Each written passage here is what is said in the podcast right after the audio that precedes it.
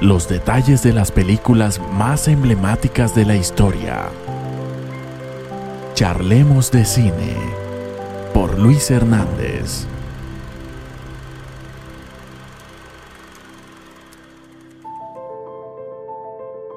Amigos cinéfilos, bienvenidos una vez más a Charlemos de cine. En este episodio haremos un repaso por la primera película de la saga El Padrino, dirigida por Francisco Pola. Y sin más preámbulos, iniciamos.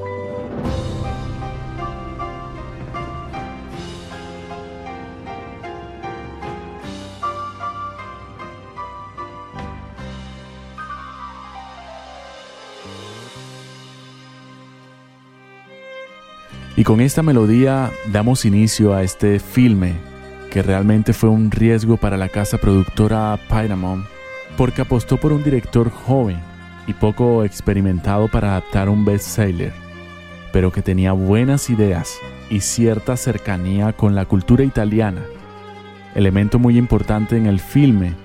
Además, era uno de esos cineastas muy académicos, muy estudiados.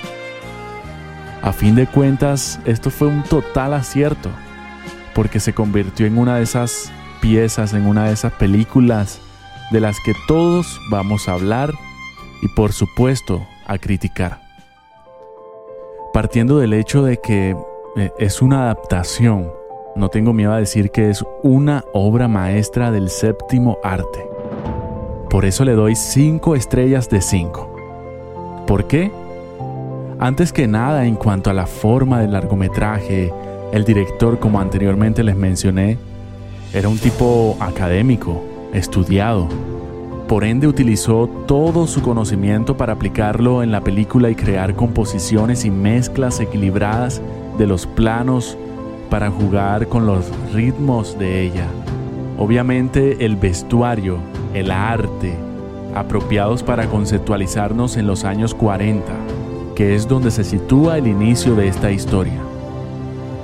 Otra cosa destacable de este filme es que la trama juega con varios elementos. Suspenso, violencia, drama, familia, inmigración, el poder y la moral.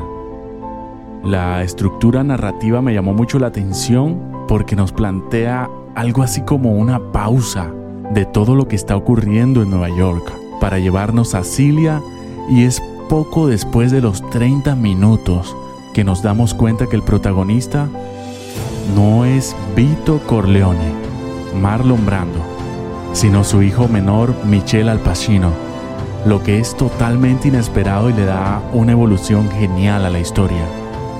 Ahora bien, Marlon Brando es la actuación más destacada desde mi punto de vista. A pesar de ser un actor con mucho recorrido, tuvo que hacer audición para conseguir el papel de Vito. Pero desde allí le puso un sello, que fue fundamental, llevado a la pantalla grande, su caracterización de indumentaria y por supuesto el tono de voz que estereotipó a la mafia italiana, esa voz que vemos hoy imitada en cualquier producto audiovisual, porque marcó la historia del cine. Al Pacino tuvo una historia diferente, pues la productora no estaba tan segura de darle el protagónico, así que debió hacer más de 40 audiciones hasta que logró convencerlos para obtenerlo.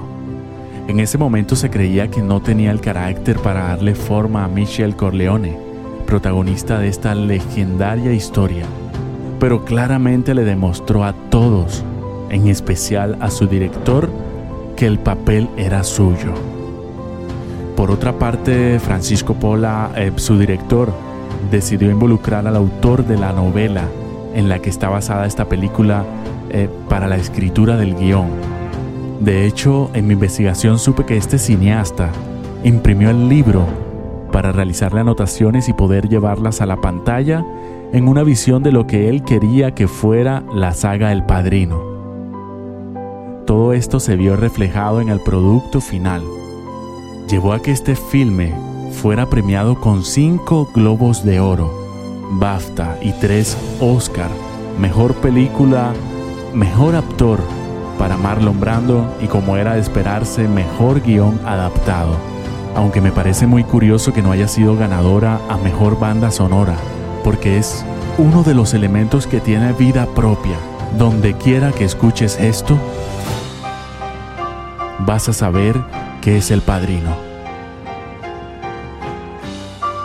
En fin, quería hablarles de esta película porque hizo parte del inicio de lo que se conoce como el neoclásico o la nueva ola del cine de autor norteamericano. Y como les expresé en un principio, la considero una obra de arte que todos ustedes cinéfilos deberían ver. Esto es todo en el episodio de hoy, nos escuchamos la próxima semana para que charlemos de cine.